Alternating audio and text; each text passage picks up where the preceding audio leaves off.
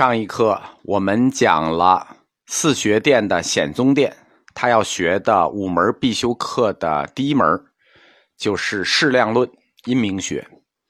显宗殿要学的五部大论的第二部叫现观庄严论，这是慈氏菩萨所写，它是慈氏五论之一。慈氏菩萨写这个现观庄严论的，就是弥勒佛，弥勒佛就是慈氏菩萨。弥勒佛是历史上真有的一个人。所有佛教的经书，如果分类的话，其中最大的一部叫般若部。般若部呢，光大般若经就有六百卷。我们熟悉的像《心经》啊、《金刚经》啊这些书，都是般若部的。可以说，整个中观学派都没出般若部。现观庄严论。它就是阐述所有般若部经书的一个密意，换句话说，它就是所有般若经的一个总纲。现观庄严论呢，它主要论述三件事情：第一件事叫三智，第二件事情叫八事，第三件事情叫七十义。我们说这个显宗殿学习有一门学，有一有一期。就叫七十亿学集，就是这个。现观庄严论论述的这三件事：三智，智慧的智；八事，七十亿。它实际是要阐述一个人如何从一个凡夫，通过修持，最终证得解脱，这之间的次第和方法。或者说，现观庄严论就是要教你如何从普通人走到成佛境地的这全过程。这三至八世七十亿呢，分为八品。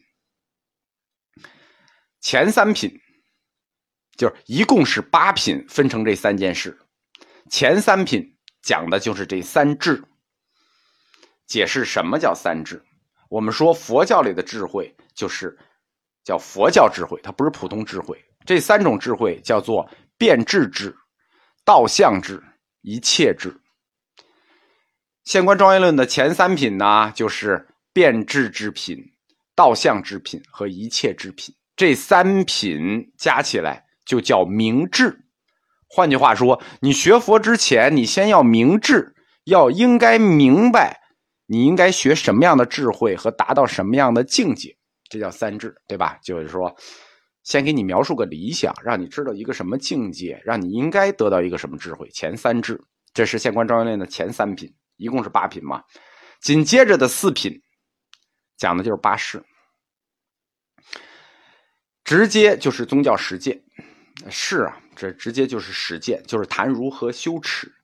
接这四品呢，叫做圆满一切相现观品、顶现观品、见次现观品、刹那正大菩萨品。我们说，他要教你的就是《现观庄严论》，要教你的就是修持到正得解脱的次第和方法。这四品就是次第和方法，圆满一切顶见次刹那正得。如何修持？它是一个行动的问题，对吧？它是个事儿嘛？怎么修持？它是一个行动的问题。所以这四品《现观庄严论》的这四品。就是佛教里著名的四加行啊，这个有宗教实践经验的同学，或者就是有过实证的同学、了解的同学，一下就知道了，这就叫四加行。那有了智慧，并且知道如何行动了，那就剩结果了吗？对不对？有智慧又知道怎么行动，那你可不就要达到结果了吗？现观庄严论的最后一品叫法身品。它一共是八品，前七品三至八世，最都是为了这最后一品。最后一品呢叫果，前七品呢叫因。因为学佛了解智慧，知道如何行动，这都是因。它目标都是那最终的果，就是了悟佛法，正得法身，破除对世俗的认识，达到对世俗的否定，最终进入一个无生无灭的思想觉悟。这就是现观庄严论的一个目标。这一本第二部就是显宗殿的这第二部现观庄严论，要学四年，很多学佛的同学都是学这本书的啊，《现观庄严论》。第三部大论是岳称大师写的《入中论》。岳称呢，是公元七世纪大乘中观派的大师。他发挥了这个中观学派当时已经分裂了，其实已经学说上已经分裂了。他发挥了其中的无自性学说，把龙树菩萨的缘起性空理论，这个缘起性空理论我们都知道啊，这个大乘的基础理论，缘起性空理论更往前推了一步。岳称把龙树的观点更往前了推了一步，推到了性空缘起的地步。大家听懂这个顺序了吗？龙树菩萨提的理论叫缘起性空，缘起是在小乘阶段，就是四谛十二因缘，这个叫做缘起，他的论叫缘起论，然后推到的大乘性空，龙树菩萨确立的叫缘起性空，但是岳称。把缘起性空理论又往前推了一步，推到了性空缘起的地步。缘起和性空这两个词倒过来了，有区别吗？有区别，而且区别很大。缘起性空这个事儿，谁先谁后是不一样的。是缘起才性空，还是性空才缘起？这两件事情的出发点和他的论点都完全不同。缘起性空是一个人本观，我们说是佛陀原说的人本观。因为缘起，不叫因为缘起啊，通过缘起认识到性空，这是佛教的基本观点。通过了悟四谛、十二因缘，推出来人生这一切缘起相依缘起，所以性空，这叫人本观的佛教理论。而性空缘起呢？性空缘起是宇宙观的佛教理论，等于他认为宇宙是一个不动之整体，那里头的缘起不过就是一一些变动，就是先性空后缘起，和先缘起后性空是不一样的。它等于从人本观推到了一个宇宙观。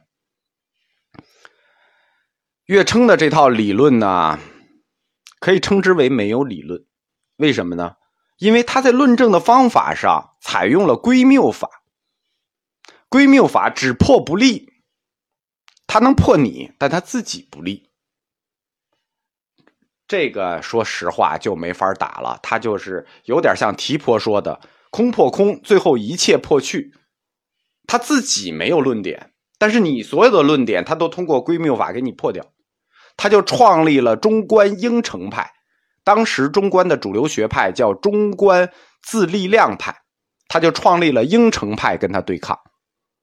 那这个方法在辩论方面，尤其是学过第一门阴明之后，这个方法在辩论方面非常有价值。但是我说它在学术上的价值值得探讨。只破不立这件事情太容易干了，说实话，建设从来比破坏难。学说也一样，现实也一样。岳称的学说通过噶当派的祖师阿底峡传入了西藏。我们藏传史讲过，二次传入的时候，阿底峡就就传进来了，传的中观应成派。阿底峡实际就是格鲁派最早的宗师。我们说格鲁派的宗师宗喀巴大师黄教，他的理论继承的是白教，继承的是阿底峡，所以格鲁派的学说就属于大乘的中观应成派。我们佛教经常讲两种观点，叫断见与常见。那中观应成派就采取两种观点的中间，就是我们说佛教的三元逻辑观，是与非之间叫不是不非，断见与常见之间叫做不长不断的折中点。不是断见，也不是常见，那是什么呢？我不说我是什么，但我破你，我破你断见，破你常见，我是什么？我不说。入中论这本书主要阐述的是从发菩提心开始到成佛为止，在你修行的这个过程中，如何理解中道观的次序，就是如何理解这不长不断折中点的一个次序。同时讲解中观学派的基础理论，就是我们说把缘起性空倒过来讲，这个性空缘起和八部中道。所谓八部中道呢，不生不灭，不长不断，不一不异，不来不去。实际上认识就是生灭皆因因缘聚散的发生，但是宇宙万法的整体处在一个庞大的静止之中。虽然我们看到一切因缘聚散的发生，但是我们的整体实际是不动的、静止的、不生不灭。我们看到的运动在不动之中的运动，这就是性空缘起，无生无灭。入中论的学习时间呢，也是四年。显宗殿要学的第四部书啊，就戒律了啊。这个你做你做你出家人一定要学戒律，它就是戒律本论，功德光的。因为格鲁派为什么创建？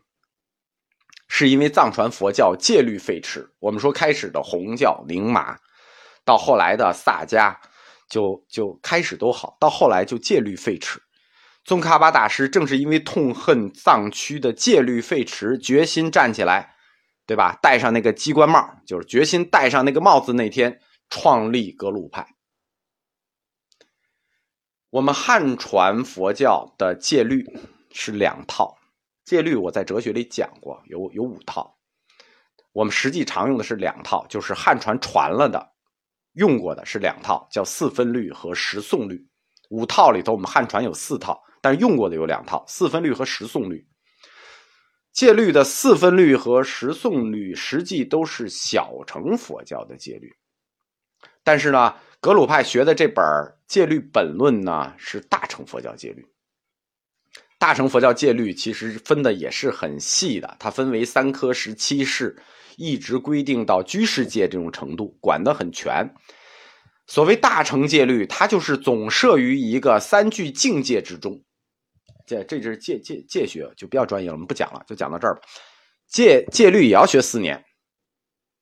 最后一部大论呢，这个实际上我拆开讲过，就是世亲大师所写的《俱舍论》。《俱舍论》主要讲的是佛教的人生观和世界观，通过轮回阐明轮回，说明人如何从轮回中解脱。俱舍论分为两种，颂和论。我们的哲学有部实际讲的就是俱舍论，就是以俱舍论为底本讲的。那这一课也要学四年，全部学完五部大论显宗殿必修课啊，必修课，必修的就是二十一年，一场噩梦。所以能从显宗扎仓毕业的，一水高僧大德。显宗殿呢，我们说是十三期，每期三年，所以它每隔三年会进行一次考试，就是圆满六度法会。大成最后我们追求的叫六度无极嘛，圆满六度法会，成绩优异者即可从显宗殿哎毕业，考取格西学位。而且他的格西，显宗的格西是四学殿最博学的一个格西啊。我们从显宗殿出来。其实，如果要轻松一点的话，我们应该到旁边去讲这个医学殿和数学殿。但是按照顺序，我们只能去讲对面的密宗殿。显宗殿本身已经很大了，但密宗殿更大。